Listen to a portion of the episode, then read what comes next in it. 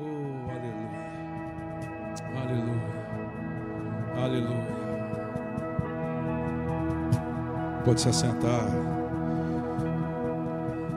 Ei.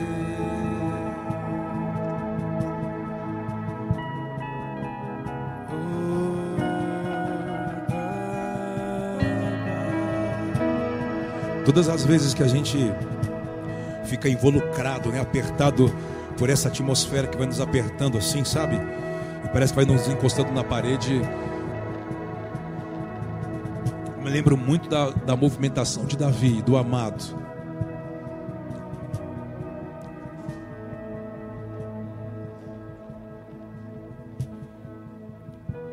E todas as vezes que eu me lembro dessa movimentação de Davi, que ele começa a entender o coração de Deus, mas aí já entendendo essa linha de paternidade, porque foi curado na sua própria casa, com seu próprio pai, com seus próprios irmãos. Isso mexe demais comigo.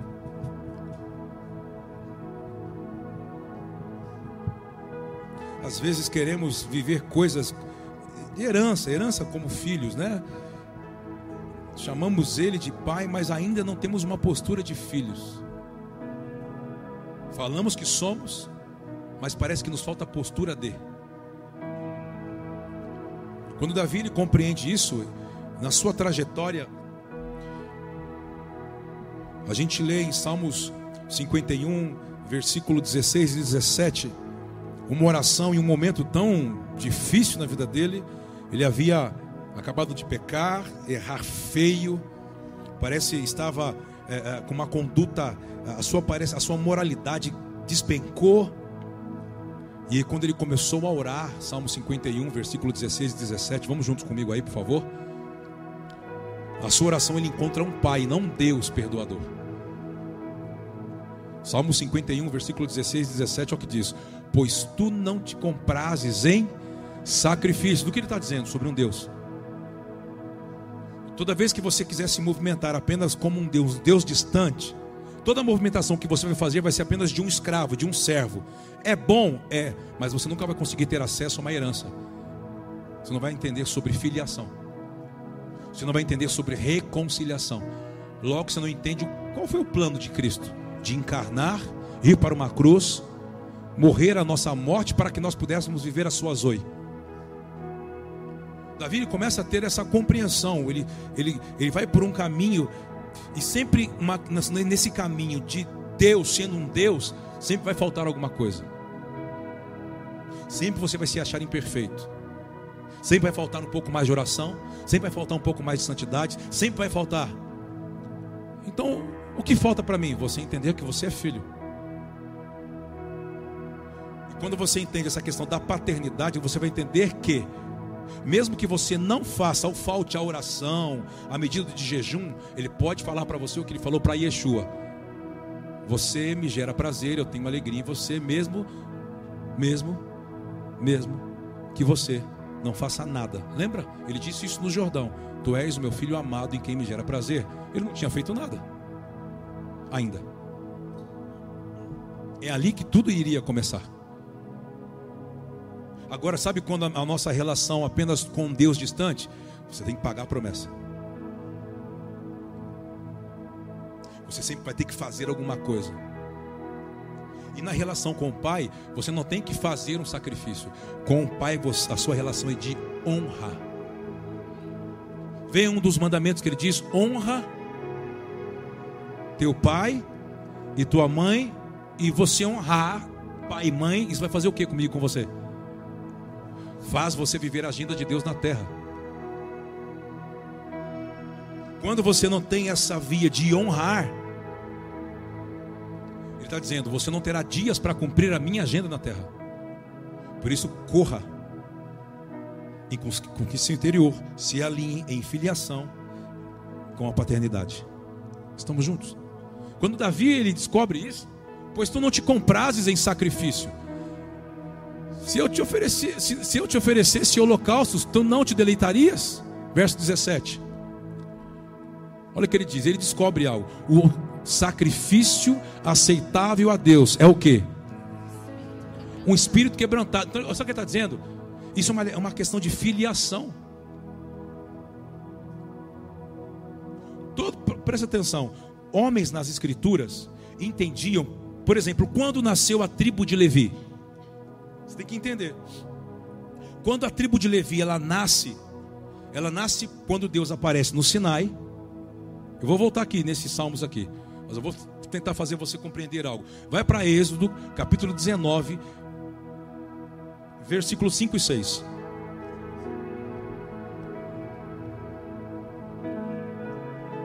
Êxodo 19. Olha isso aqui, como isso aqui é interessante. Se a gente, se a gente conseguir entrar nisso aqui, ó, entender ali de Davi, rapaz, eu consegui o que eu queria fazer hoje. Quer dizer, cheguei onde ele queria que eu chegasse. Olha isso aqui, ó. Agora, pois, se atentamente, lê comigo. De novo, de novo. Um, dois, três. Agora, pois, se atentamente guardares o meu pacto, a minha aliança, então sereis a minha possessão peculiar. que mais? Porque minha. Verso 6. E vós sereis para mim o que? Um reino de sacerdote, sacerdotal e nação.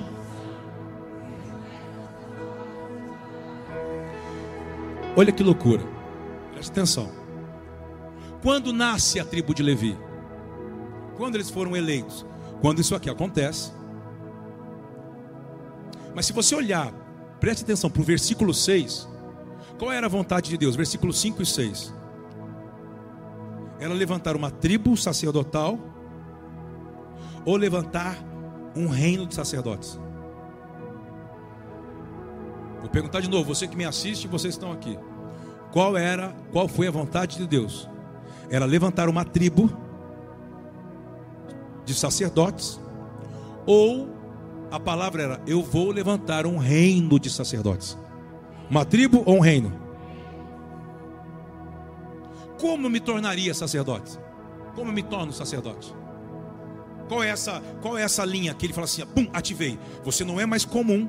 Agora para mim você é uma família sacerdotal, você faz parte de uma casa sacerdotal. Quando isso acontece? Está no versículo 5. Vamos lá, volta. Uma chave, eu estou dando uma chave para você. Porque nós acabamos de sair de tabernáculos. Você tem que sair de tabernáculos um pensamento sacerdotal, uma consciência sacerdotal, uma prática sacerdotal. Como eu me torno sacerdote? Agora, pois, tentamente segura. Sabe quando eu sei que eu me tornei sacerdote? Quando eu ouço a sua voz. Então quer dizer que eu não me torno sacerdote até que eu ouça? É isso aí. Por isso que toda a movimentação de Jesus, de Yeshua, era Shema ao Israel. Deuteronômio 6, muito conhecido que é chamar Israel? Os escribas, homens religiosos, vêm até Jesus e perguntam assim: qual é dos principais dos mandamentos? Ele diz assim: antes de você praticar o principal mandamento, você tem que aprender a ouvir. Por quê? Porque ouvir está ligado à identidade.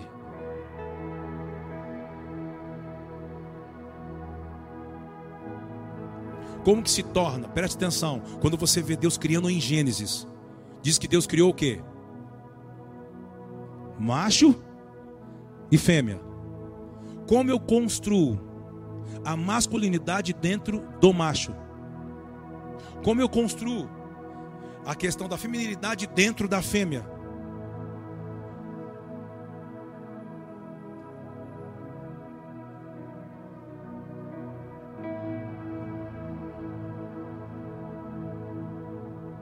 Sabe que tem coisas que não tem forma na nossa vida?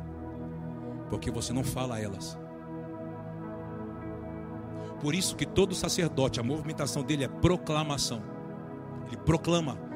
O apóstolo Paulo diz: procure todos os dons que tiver. Mas qual é o principal? Por que profecia? Porque você proclama. Porque você dar a conhecer. Tudo veio a se tornar a dar a conhecer com o haja. Exista. Cadê você? Diga amém. Vamos juntos. Isso é entender a praticidade sacerdotal. Por isso, quando você olha para esse texto, ele está dizendo assim: se vocês me ouvirdes, eu torno vocês sacerdotes. Aí você pode perguntar: peraí, qual é a movimentação sacerdotal? Você já se perguntou uma vez isso? Sim ou não? Não, porque o sacerdote que vem na minha cabeça é lá aquela questão apostólica romana, é aquela questão equivocada.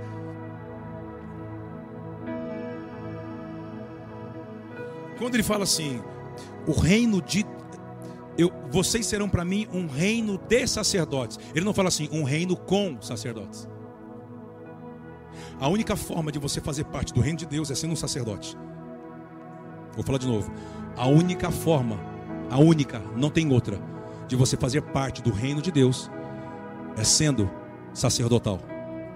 Porque ele diz: o reino de Deus está vindo, a gente canta, venha o teu reino, sim ou não?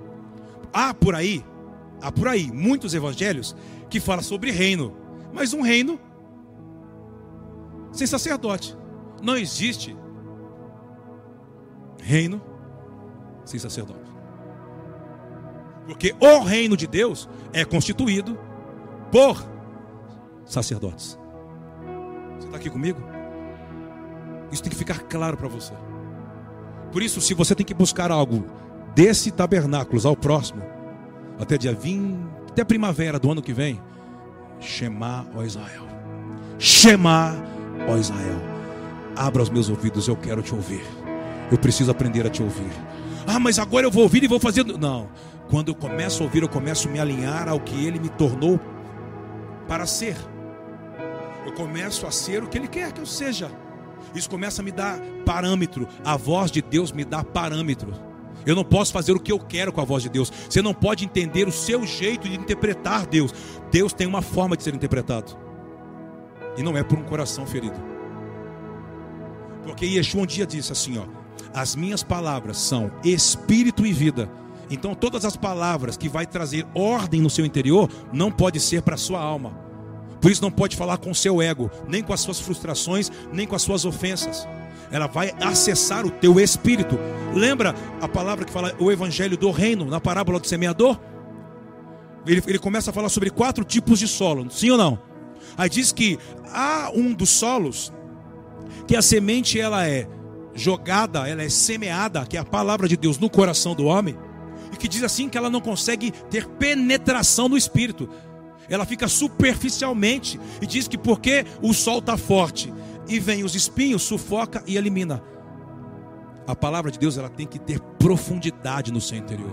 Senão, eu posso correr o risco de passar anos e anos assistindo pregações, sermões, cantando músicas, pulando e ser alguém superficial você, nunca, você não consegue frutificar. A palavra ela até cresce, ela cria uma aparência, mas ela nunca frutifica. Se ela não frutifica, ela não multiplica. Uma das coisas que não permanece na presença de Deus é a esterilidade, é a aparência. Estamos juntos? Tudo isso, o que, que o, é, eu sou construído de que forma? Por ouvir a voz do meu Senhor. Então, se existem ainda rusga, rusgas no seu coração, essas coisas internas complicadas, resolva. Resolva. Por quê? Porque você pode entorpecer quando a voz chegar. Talvez a questão não é que ele não está falando. Você não está tendo compreensão, você não está tendo capacidade, habilidade, competência para discernir para o que ele está comunicando com você. Eu vejo pessoas que falam, Deus falou comigo. Aí eu fico assim, rapaz, e pior que falou mesmo, mas tudo que você está fazendo é equivocado do que ele te falou. Por quê? Porque você quer interpretar algo espiritual emocionalmente. Só tem uma forma de você compreender emocionalmente na sua consciência, na sua alma, que ele vai jogar para dentro da sua boca. Quando tudo tiver alinhadinho. Por isso que no mesmo Salmos, vamos voltar para lá.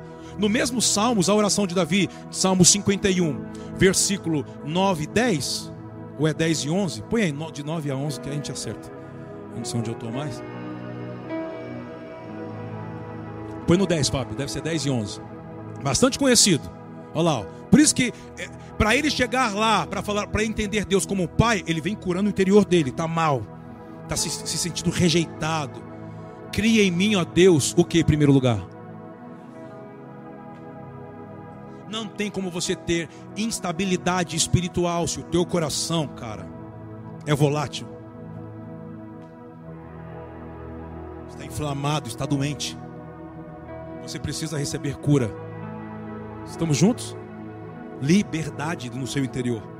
Quando você vê o próprio Cristo dizendo assim: Vocês leram o que estava escrito? Eu, porém, vos digo. O que ele estava falando ali com o sermão do monte? E estava dizendo assim: Eu preciso reconstruir o interior de vocês. Por quê? Porque vocês estão interpretando a lei que meu pai deu lá no Sinai equivocadamente. Por quê? Porque você está com o interior desalinhado. Por isso que Mateus 5, bem-aventurados sois, bem-aventurados sois. Bem, você vai vendo ele falar só sobre o interior, de dentro para fora, de dentro para fora, de dentro para fora. Então, o primeiro passo desse tabernáculo ao próximo. Não tente chegar no resultado, vai no princípio, no fundamento. Conserta o seu interior. Faça uma averiguação, uma incursão e veja as questões que você não está justa. Sabe por quê? Quando eu sei que elas não estão ajustadas, porque você diz que tem o Espírito de Deus. O Espírito Santo não vem para anular o que Moisés deixou e que Cristo reformulou. Logo, você não consegue cumprir muito menos o que Moisés deixou, muito menos o que o Quechua melhorou.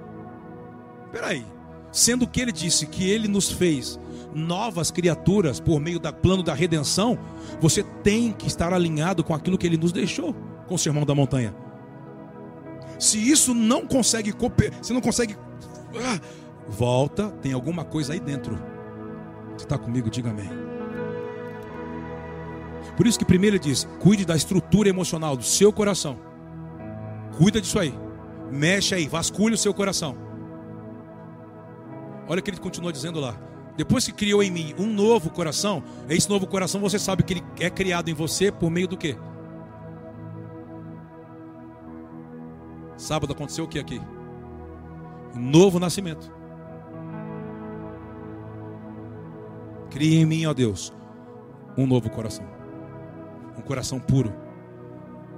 Hoje, na realidade de redenção, de reconciliação, é um novo nascimento. Onde tudo zera. E você nasce de novo, como um bebê.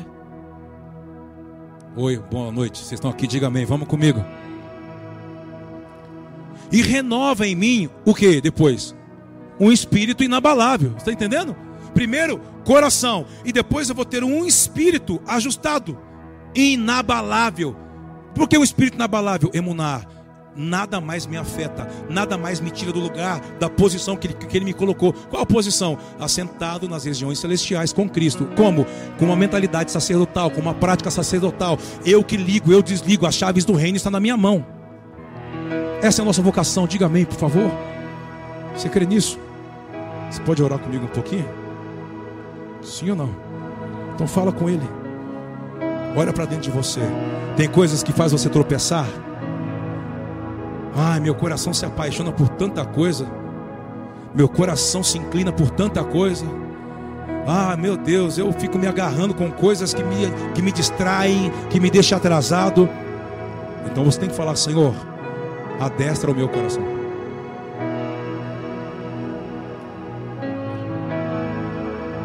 Foi essa conversa que Jesus teve com Nicodemos. Se você não nascer de novo, Nicodemos, você não tem estrutura de interna para entender palavras de vida eterna. Você só tem cabeça, razão, raciocínio, pensamento para entender tinta no papel, a letra. Mas as minhas palavras, como diz o apóstolo Paulo, é o ministério do Espírito.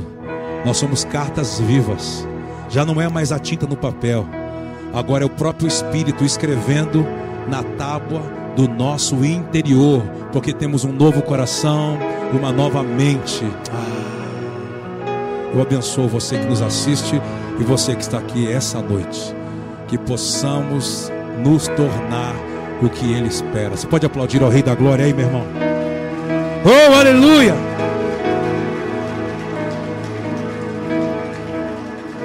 Preste atenção, o serviço sacerdotal que a gente está falando, ele consiste em três coisas: céu, igreja e terra. Fala comigo. Céu, igreja e terra. Esse é o serviço sacerdotal. Servimos ao Senhor, servimos à igreja, aos santos e servimos ao mundo.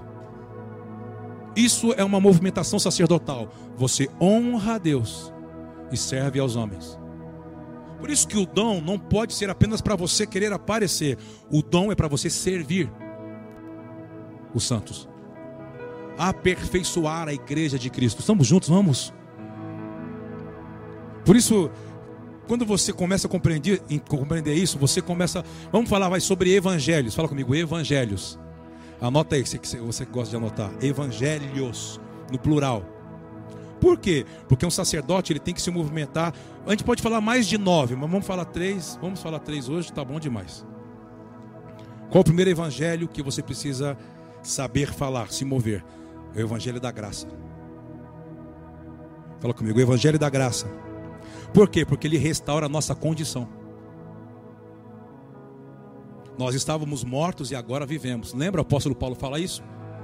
Nós estávamos mortos, nossos delitos e pecados, e agora Ele nos transportou das trevas para a Sua maravilhosa luz. O Evangelho da graça. Ele restaurou a nossa condição. Anotou aí? Qual o segundo? O Evangelho do Reino. Fala comigo, o Evangelho do Reino. O, reino, o Evangelho do Reino ele faz o quê? Ele restaura a nossa posição. Primeiro, restaura a nossa condição, porque é interna, de dentro para fora. Aí depois ele restaura a nossa posição. Estávamos subjugados pelo pecado e agora estamos assentados nos lugares aonde? Celestiais em Cristo, uma posição de autoridade. Esse é o evangelho do reino. E Yeshua falou o quê? Enquanto este evangelho do reino não for pregado a todas as nações, ele não pode vir. Cristo vai voltar. Você viu essa loucura esses dias na pandemia, né? Ah, o juízo. Ai, meu Deus. Ele diz: não, não, não, não, não. Eu falei para vocês. É como fosse agora um governador, um presidente de uma nação. Ele não tem como exercer governo se ele não tem representantes nos estados. E Yeshua não pode vir para governar, para reinar, se não tem ainda reis que governam as jurisdições que foram colocadas às suas mãos. O evangelho do reino tem que restaurar a condição. Por isso que o evangelho do reino não tem nada a ver sobre Deus te dar. Deus te dar não vai te colocar em uma, uma, uma posição que era sua. Que você vai ficar se embriagando com aquilo que ele te deu. Ele pode te atrair, te dando o que você quer, mas logo depois ele vai tirar a perpeta da sua mão. E vai te dar um propósito. Diga amém, vamos comigo. Terceiro, vai. Fala comigo, o evangelho eterno que o Evangelho eterno faz? Ele corrige nossa vocação. Fomos comissionados a ser luz do mundo e sal da terra. Entendeu? O Evangelho eterno faz você estar, depois da, da, da, sua, da sua condição, da sua posição, ele te coloca como o quê? Eu sou luz. Ah, mas eu vou fazer as pessoas verem. Isso, isso é muito bom. Não é para você ser visto, é para você dar vista aos cegos. Como que você dá vista aos cegos? Instruindo. Abre aí, vamos para Malaquias capítulo 1. E é hoje, hein? Quem diria? Hein, Fernando? Honra, temor, aleluia. Já foi, né? Já foi, né, Dani? Toda vez. Um dia vai servir para alguma coisa. Vamos para Malaquias 1. Vai do 6 em diante, pode ser. Eu acho que do 6 em diante. Em algum lugar vai chegar.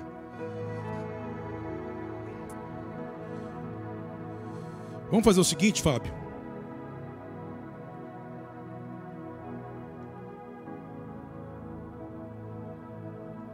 Vamos para o capítulo 2, é melhor. Vai, vai, vai dar mais sentido. Do versículo 1 ao 9. Malaquias capítulo 2, do versículo 1 ao 9. Agora, ó sacerdotes, este mandamento é para quem? Para vós, para quem? Para mim, para você, sim ou não?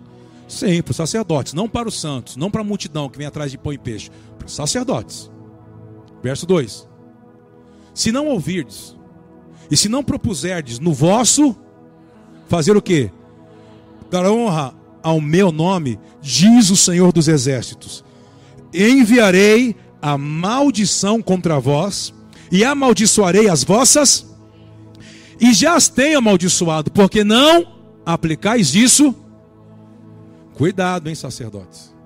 Sacerdote trabalha por honra, não por barganha. Eu vou te dar para receber disso. Peraí, você é um sacerdote. Você que é o mediador. Você ministra, me honra, ó. Você me honra porque carrega temor. E eu consigo conectar ao povo que precisa me conhecer. Você não é povo, você é um sacerdote. Estou profetizando, hein? Recebe isso aí. E quando eu for te cobrar, eu vou te cobrar na, na, na linha de sacerdote. Eis que vos reprovarei a posteridade, qual que é a sequência de vocês, seus filhos, seus netos, e espalharei sobre os vossos rostos o esterco, sim, o esterco dos vossos sacrifícios, juntamente com este sereis levado para. Uau! Vamos lá. Então sabereis, lê comigo, que eu vos enviei este para que o meu pacto fosse com, diz o Senhor dos Exércitos. Meu pacto com ele foi do que? De vida e de paz. E eu lhes dei para que me temesse. E ele me me temeu e assombrou-me por causa do meu. Vamos embora, gente. A lei da verdade esteve aonde? Na sua boca. E a impiedade não se achou nos seus. Ele andou com quem? Comigo em paz e em Edá. Entendeu qual é a postura? Qual é a condição sacerdotal? Você vai remitir o pecado das pessoas a Deus. E Deus, por misericórdia, por ouvir a você, pode perdoar o pecado dos iníquos. Por quê? Porque você entendeu o que Yeshua fez. O que o pai está falando? Que palavra é essa, Kleber? É uma palavra para pessoas que querem trabalhar mais alto, que querem se tornar o que ele está te provocando a se tornar, que não quer mais você com linguajar, com postura e com condição de um povo que não entende o plano da redenção. Você está aqui? Então levante a sua mão, fala para ele, Senhor, se você se sente em paz para isso, fala, eis-me aqui. Eu quero me tornar. Eu quero que o evangelho do reino, que o evangelho da graça, que o evangelho eterno me impacte. Eu quero ser afetado pelo teu evangelho. Fala para ele. Eu quero ser restaurado no meu interior. Eu quero ser restaurado na minha condição. E eu quero ser me tornar luz e sal. Fala para ele sal para matar o que nasce na terra. Quando Deus quer fazer a terra descansar, Ele usa o sal, meu irmão, é você. Eu abençoo você que nos assiste e abençoo vocês que estão aqui. Será uma temporada incrível. Eu abençoo você. Essa próxima temporada será uma temporada incrível. Diga amém, vamos comigo, vibra comigo. Será uma temporada incrível. Aquilo que roubava você da sua condição, da sua posição, não irá mais te afetar. Você é livre. Você é liberta. Você é liberta em nome de Cristo Jesus. Você tem fé para dizer isso? Então fala amém, vamos comigo.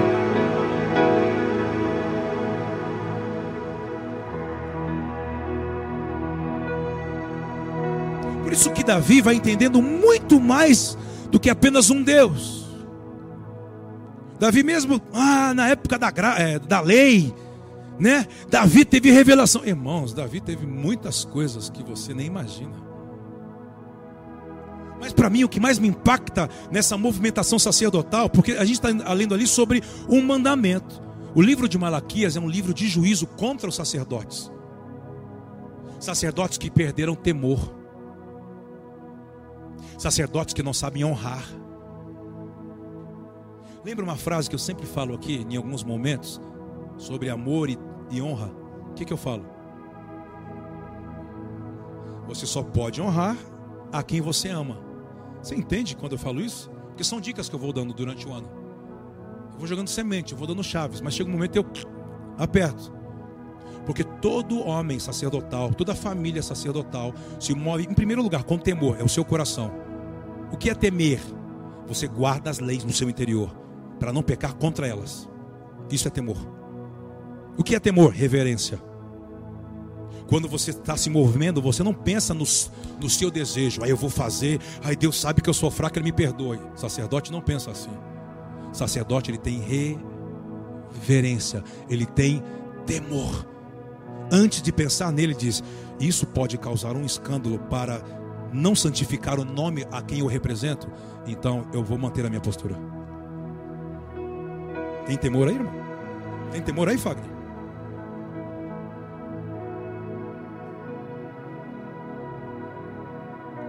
Porque falamos muito esses dias sobre que nós estamos preparando um lugar para que ele. Qual é o lugar que ele habita? Qual é o lugar que ele habita? Onde ele é temido. Você teme ao Senhor? Vamos para Salmos, capítulo 34, versículo 7. Bem conhecido, muito conhecido, aliás. Salmos 34, verso 7. Onde Deus habita, onde Deus tem prazer em se deleitar.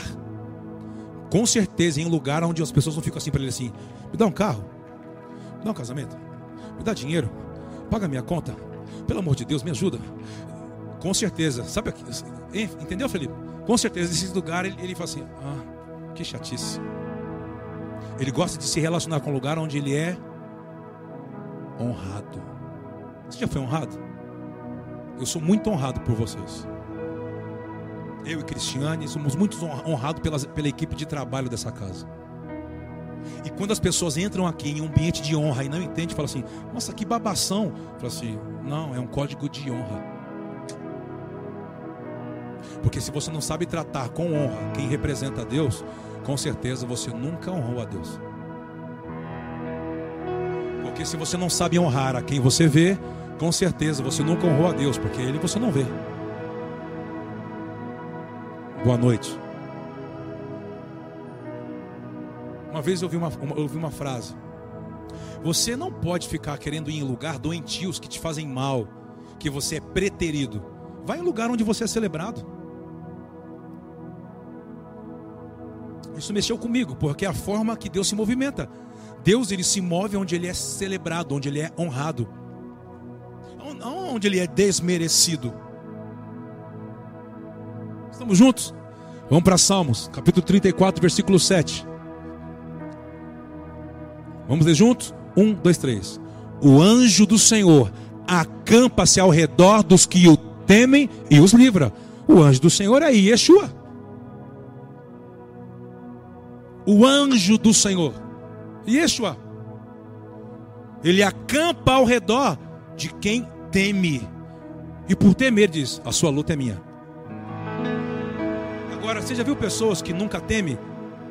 Elas sempre estão em conflitos. Quer fazer justiça com a própria mão, ela quer ligar, ela quer fazer, ela quer resolver. Aí eu fico falando assim: não teme, por quê? Porque tem ausência da presença. Aí quer fazer campanha para a presença vir. Já viu aquela história? Eu vou jejuar para a presença vir, eu quero sentir a presença. assim, não, para você sentir, vou te dar uma dica teme. Vou jejuar para ele falar comigo. Jejua para você aprender sobre temor, sobre reverenciar, sobre celebrá-lo. Só isso. E o que vai acontecer? Aí ele não vai te visitar para te dar alguma coisa. Ele vai casar com você.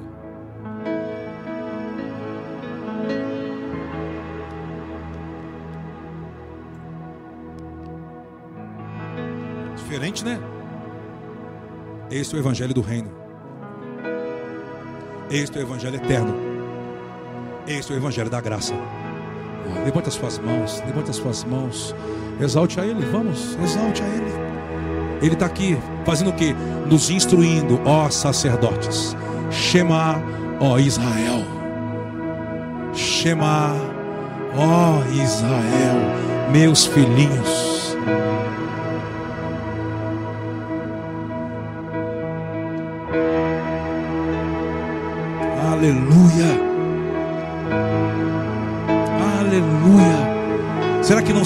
Nós falarmos assim? Eu não vou mais ficar te preterindo, eu vou te temer, eu vou te amar, eu vou te honrar com tudo que tenho, com tudo que sou, com a minha casa, com meu dom, com as minhas economias, tudo é seu, tudo é para você. E vai chegar um dia que você vai estar cheio da presença, e não é cheio da presença para ter uma experiência espiritual, ele vai habitar eternamente. Esse é o evangelho eterno. Tudo que ele faz é para ser eterno, como ele é eterno. Cristo é eterno, a palavra é eterna, o Espírito é eterno, a palavra é eterna, ele é eterno, a eternidade é eterna. Tudo é eterno. Tudo é eterno. Aleluia! Ah. Fala com ele, se desfruta dele, desfruta dele. Aprende a desfrutar dele. Aprende a fluir com ele, nele. Aleluia. Ele é teu pai. Uh.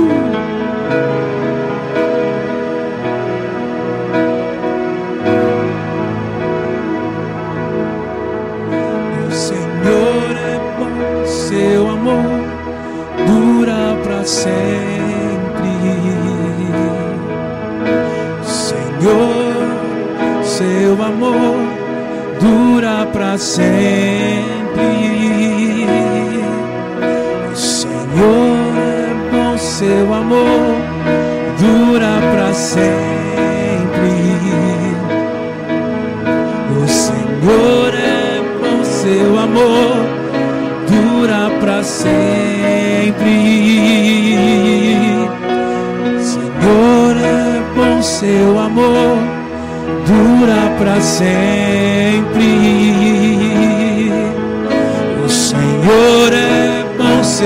Amor, dura para sempre.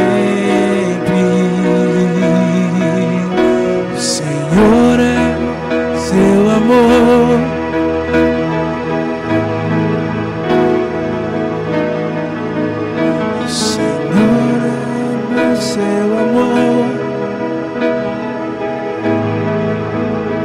Quero ler algo com vocês. Vou lembrando, vou falando. Ele vai me soprando, eu vou soltando. Vamos para Esther, capítulo 1, versículo 10 ao 12. O livro de Esther, capítulo 1, versículo 10 ao 12. Lembra desse momento? Ao sétimo dia, o rei, estando já o seu coração alegre do vinho, mandou Meumã, Bistá, Rabona, Bigtá, Abagtá, Zetar e Carcás, os sete eunucos que serviam na presença do rei Assuero. Olha só. Que fizesse o quê? Que introduzissem a presença do rei, a rainha Vasti, com a coroa real, para mostrar aos povos e aos príncipes a sua formosura, pois era formosíssima, sem maquiagem, sem fake, brincando. A rainha Vasti, porém, recusou atender a ordem do rei dada por intermédio dos eunucos, pelo que o rei muito se enfureceu e se inflamou de ira. Então, olha só, depois você lê o restante. Está dizendo que ela tinha um palácio dentro do reino. Ela tinha uma corte. Porque diz que quando o rei mandou os eunucos ir buscar, ela estava fazendo um jantar uma festa para as mulheres dos príncipes. Você pode ter o reino, mas você não pode desprezar o rei. Vou falar de novo. Você pode ouvir sobre o reino. Você pode falar, ouvir sobre o evangelho do reino. Você pode se sentir até um príncipe do reino. Mas você não pode deixar de estar com o rei. Esther tinha tudo isso. Quando ela desprezou a vocação do rei, ela perdeu tudo. Por isso que o evangelho do reino, ele te coloca em uma condição, qual? De ouvir. Estar diante de. Preparar lugar para que ele venha, ele receba, ele habite. Estamos juntos? Qual a diferença entre Vasti e Esther, entre Radassa? Radassa preparava um ambiente para atrair o rei. Ela tinha temor de entrar na presença do rei quando ela teve que entrar, lembra? Para livrar o seu povo. Ela jejuou três dias, se vestiu cheirosa e ficou diante de lá e ficou aqui, porque não pode entrar sem ser chamada, sim ou não? Ela foi correndo um risco. Quando é isso? Quando isso acontece? Quando você tem que se apresentar sem ser chamado. Nas emergências. Meu Deus, e agora? Entra. Por quê? Porque você é íntimo. Não, mas ele não me chamou. Quando ele viu, quando ele a viu, o que aconteceu? Ficou louco. Lembra da história ou não? Rainha, ele foi até ela. Ela ficou meio assim. Ele veio até ela. Ele veio. Ele. E Yeshua disse: O meu pai procura. Quem? Quem reverencia. Quem? Quem adora. Quem? Quem honra. Quem? Quem está pronto. Quem? Quem se rende. O meu pai vem. Vamos juntos.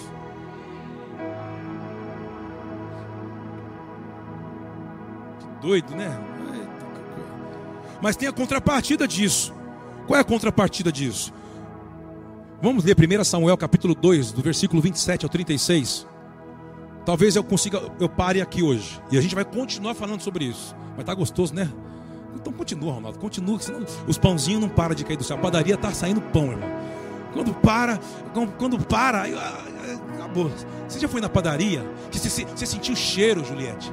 O cheiro aquele pãozinho da tarde, que você já imagina aquele, aquele marroquinho assim, Lucas, quentinho que se abre assim, vai. Sai aquela fumaça do rei. E você passava a Doriana. Adore a Ana. E fazia aquela. aquela ah, ah, Ronaldo, deu glória, né, Ronaldo? E aquele bolinho de chuva, Ronaldo? Ah, Deus, tremendo. Quem me assiste, você não sabe. Estou sentindo cheiro. Aleluia, estou imaginando, estou deslumbrando. Voltando.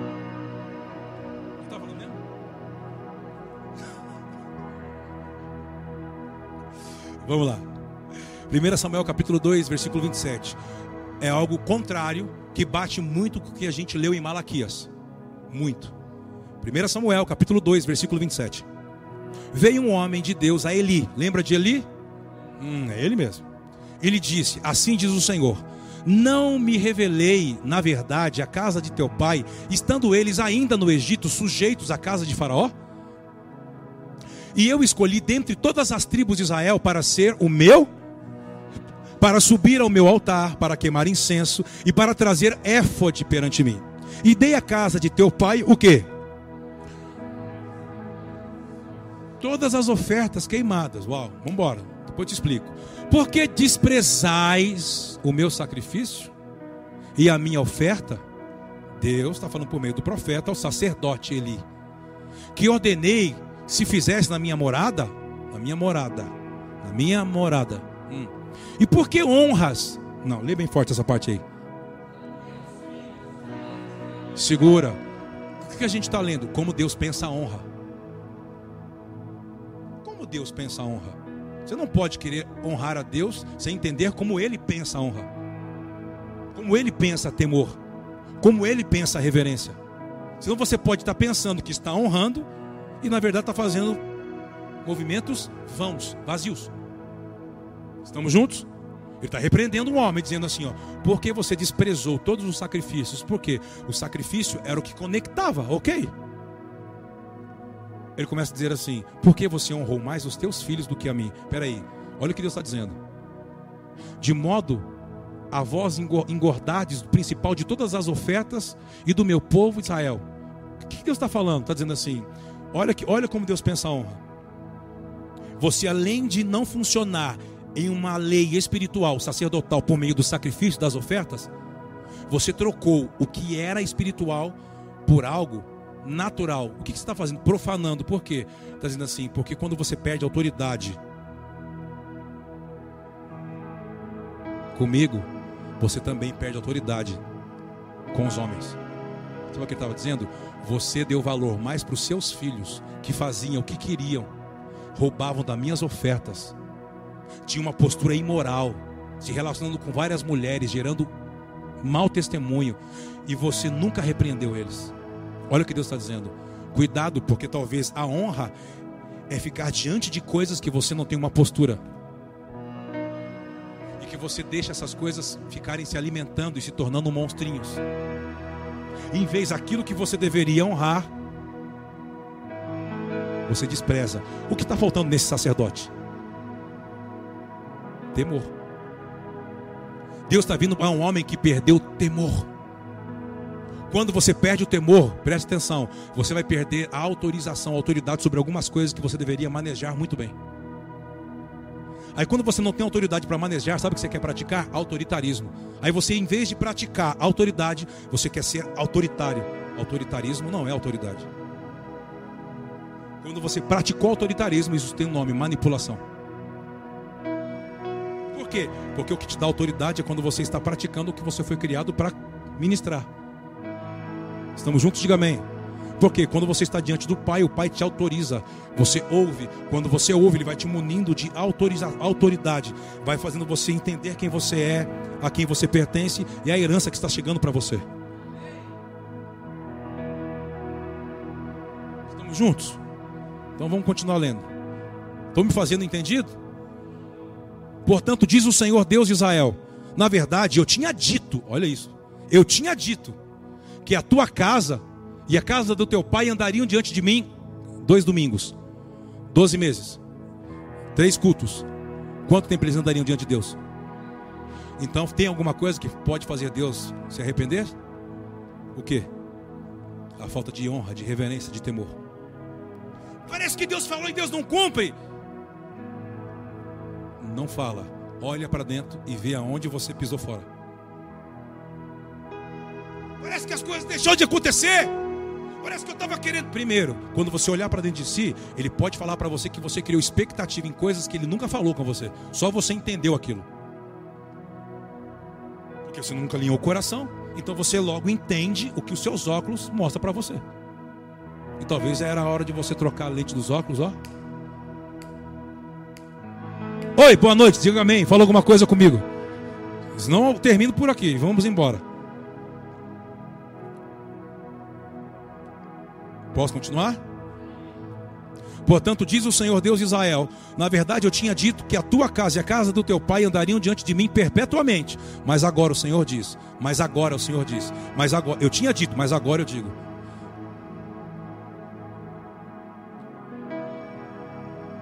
Tem coisas que ele disse, mas ele está falando: O que você está ouvindo? Não estou ouvindo nada. Saiu fora. Em verdade, em verdade vos digo. Talvez foi verdade há uma década atrás. Eu, porém, vos digo agora: mudou. Eu não mudo na minha essência, mas mudo na forma de operar as coisas. Não querer padronizar Deus. Deus tem o seu padrão. Uma identidade própria. E como eu tenho acesso a isso? Primeiro, temor, reverência, honra. Quando eu pratico essas três bases, preste atenção, ele vai, a primeira coisa que ele vai te dar, sabe o que é? Longevidade. O que é longevidade? Ele diz: Eu vou entrar na sua família por meio de você e vou abençoar teu filho, filho dos teus filhos, filho de filho dos teus filhos, e filho filho dos e filho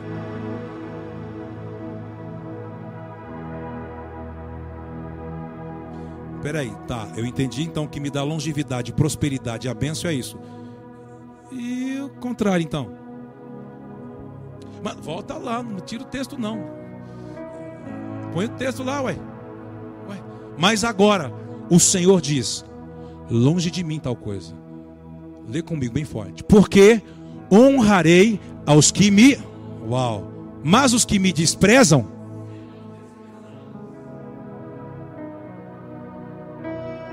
mandar, tá ficando bom.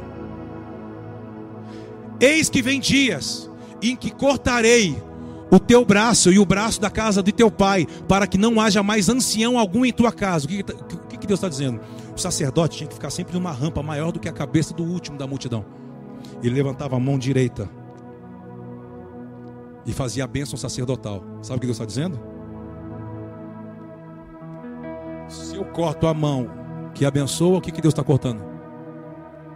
Ele está dizendo assim: o que disse a Malaquias? Eu estou amaldiçoando a sua bênção. E se o sacerdote vive, acabou o sacerdócio. E o que ele está dizendo? Eu não estou acabando apenas com você. Eu estou anulando o que vem lá de trás. Acabou. O que Deus está dizendo? Eu estou trocando algo da terra, eu estou tirando. Porque eu encontrei algo melhor. Mas qual é o algo melhor para Deus? É o que faz mais bonito? Que faz algo maior? Qual é o melhor para Deus? Quem tem temor, reverência e que honra. Dá um aplauso bem forte ao Rei da Glória aí, irmão. Vamos juntos, vai. Próximo versículo, vamos andar. Vamos correr que já foi. E tu, na angústia, olharás com inveja toda a prosperidade que hei de trazer sobre Israel. E não haverá por todos os dias ancião algum em tua casa. Vamos embora. O homem da tua linhagem, a quem eu não desarraigar do meu altar, será para consumir-te os olhos e para entristecer-te a alma, e todos os descendentes da tua casa. Meu Deus. Entende? Quando não pratica, o que Deus está falando? Em vez de eu entrar e abençoar da longevidade, estou cortando você e estou cortando quem vier depois de você. Por quê? Porque eu e você, preste atenção, olha para cá. Não sei se eu vou conseguir falar mais, já foi no horário. Eh, você vai olhar muito sobre sementes nas escrituras, de Gênesis Apocalipse. Sementes que para Deus são filhos: filho das luzes, filho da luz, filho das trevas, então você vai perceber que existem sementes de corrupção. Ele fala muito sobre isso, sobre o joio. E sementes da justiça. Sim ou não? Famílias que não temem, que não reverenciam e que não honram, tudo que ele gera é uma semente para a corrupção. Famílias sacerdotais, porque teme, reverencia e honra todas as suas sementes são para criar justiça. Isso traz uma proteção, uma bênção de Deus na linhagem, na jornada. Diga amém. Isso aqui é muito sério, hein? Pudesse falar mais sobre isso, se tivesse tempo, falaria com você. Vamos ler o texto. Ah, nós vamos fechar isso aqui com uma honra, hoje honrar o Senhor. Nós vamos honrar, vamos reverenciar, vamos temer. Continua o texto. E te será por sinal, lê comigo, vamos lá, vamos terminar para cima, vamos. O que sobrevirá a teus dois filhos, Alfini e Afinéias, ambos morrerão. Está vendo? Tem algumas coisas que Deus ele vai acabando, ele vai, chega, acabou, chega. Eu não quero deixar isso crescer. É a mesma coisa em algumas áreas da nossa vida, ele diz. Até quando você vai deixar isso aí?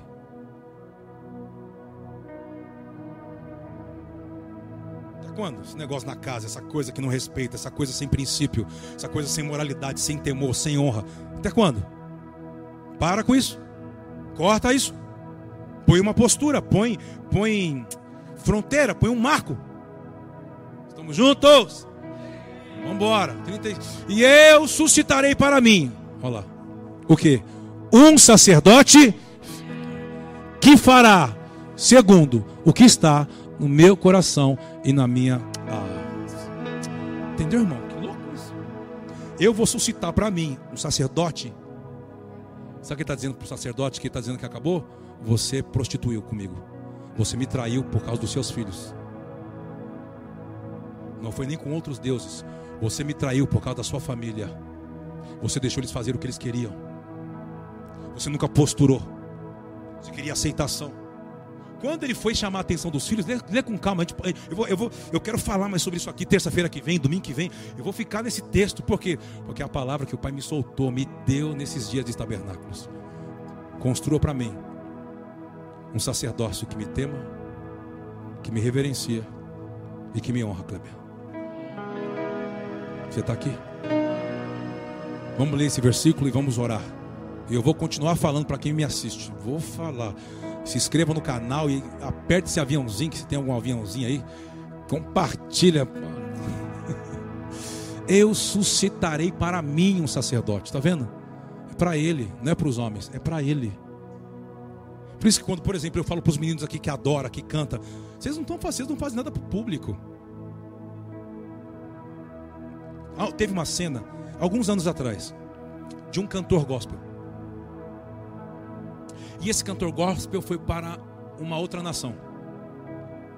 E aqui no Brasil, conhecido, ia para aqueles shows, né, Fagner? 20 mil, 30 mil, 50. Aí chegou nessa outra nação, ninguém conhecia. Então, chegou lá, ele não queria entrar, estava bravo. Porque acho que tinha na cabeça dele meio gato pingado para ouvir ele cantar.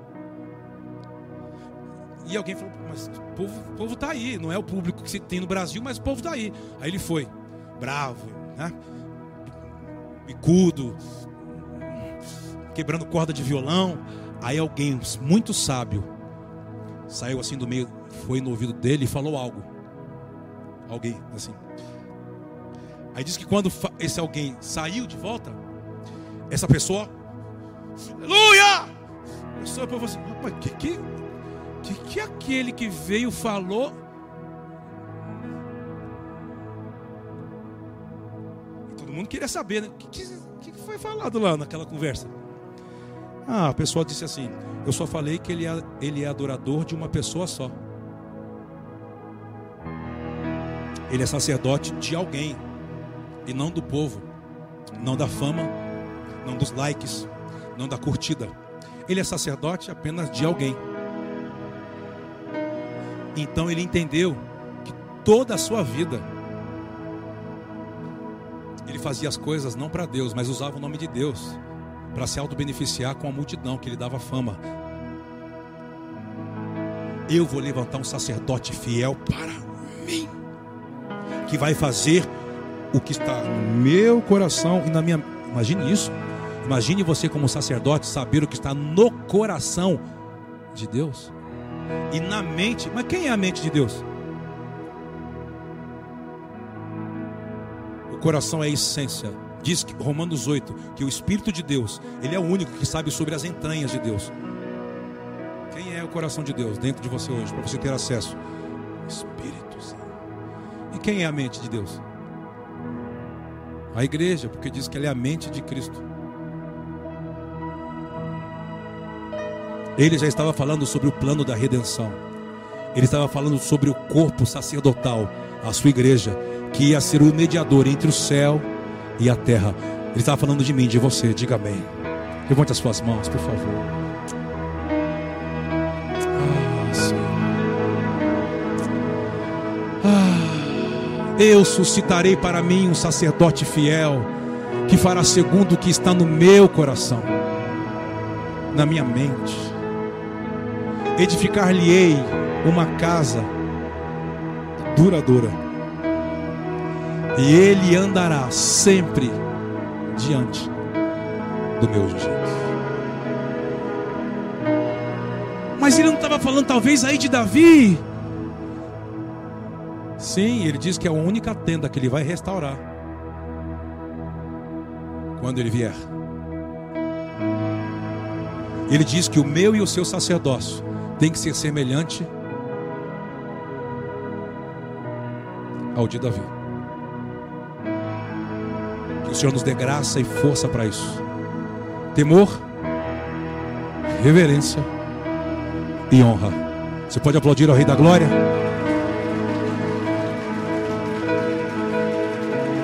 Pai, nós queremos entender mais sobre, queremos nos tornar como, entender o poder do Evangelho do Reino, o poder do Evangelho eterno o poder do Evangelho da graça. Queremos que o Senhor nos condicione de dentro para fora, que o Senhor nos reposicione nas regiões celestiais, para nos tornar diante dos homens na terra sal e luz. Quem pode dizer amém por isso? Vamos honrar o Senhor? Só podemos honrar a quem? Você que nos assiste, vamos honrá-lo. Está aparecendo as informações na sua tela.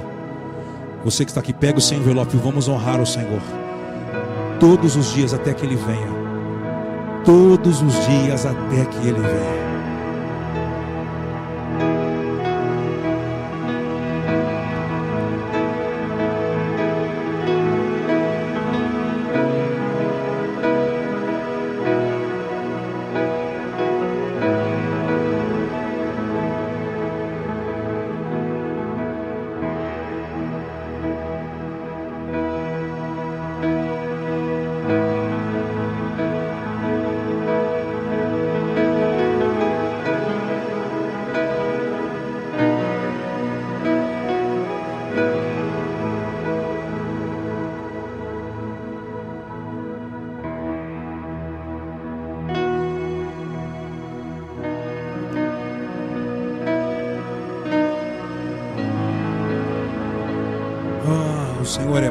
O seu amor dura para sempre.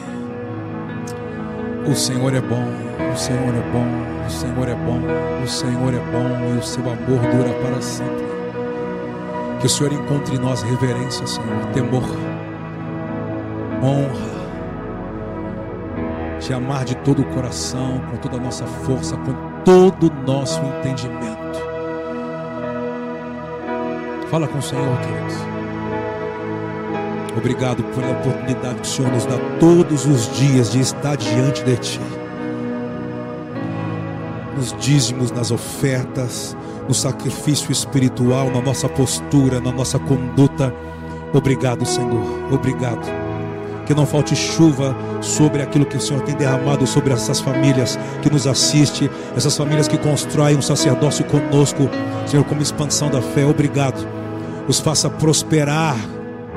Tudo que vier à mão para desenvolver, ah, Senhor, dê habilidade, dê capacidade, dê competência, dê lucidez.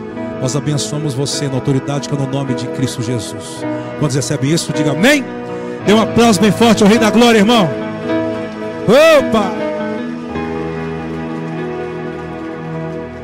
Como eu quero falar mais sobre isso aqui? Quantos entenderam um pouquinho sobre sacerdócio hoje? Quero falar um pouco mais sobre linhagem. Vou continuar usando esse texto, acho que é um texto muito rico. Desse, desse 1 Samuel, Malaquias. Vamos falar bastante sobre isso. Acho que vamos, vamos seguir essa, acho que é essa linha que nós falamos sobre ter o entendimento que o autor dos Hebreus fala, Jeremias fala muito bem sobre isso, o que Davi compreendeu. Vamos falar sobre isso nas próximas reuniões. Terça-feira que vem, nos assista. Sábado tem Geração 7 às 19h30, vai ser bombástico. Assista, convide as pessoas, venha, traga sua família, vai ser power, hein, irmãos? Diga amém. Domingo, 10 da manhã, vai ser. Ah, nós vamos adorar o Rei dos Reis, irmão. Nós vamos chegar com expectativa na casa dele, falando assim: Eu sou teu. Não ficar esperando uma pregação, ficar esperando o pastor. A nossa expectativa não tem que estar em um homem, tem que estar nele. Amém? Vamos colocar de pé. Então venha, venha da sua casa já plugado, ligado, meu irmão. Quando a gente se reúne, ah, o céu fica baixinho, não fica, irmão? Obrigado por essa noite tão maravilhosa, Senhor. Obrigado por essa noite de graça de entendimento, de clareza, de postura. Eu quero abençoar todos que estão acompanhando. Ah, Senhor, onde estiver, todo lugar desse cosmos, do Brasil, do mundo, que o Senhor te favoreça, que o Senhor te alcance. Que você se torne o que o Senhor espera. Uma família de shalom, uma família sacerdotal. Que manifeste a glória de Deus aos homens. Eu abençoo você. Em nome do Pai, do Filho e do Espírito Santo. Que possamos ouvir, chamar.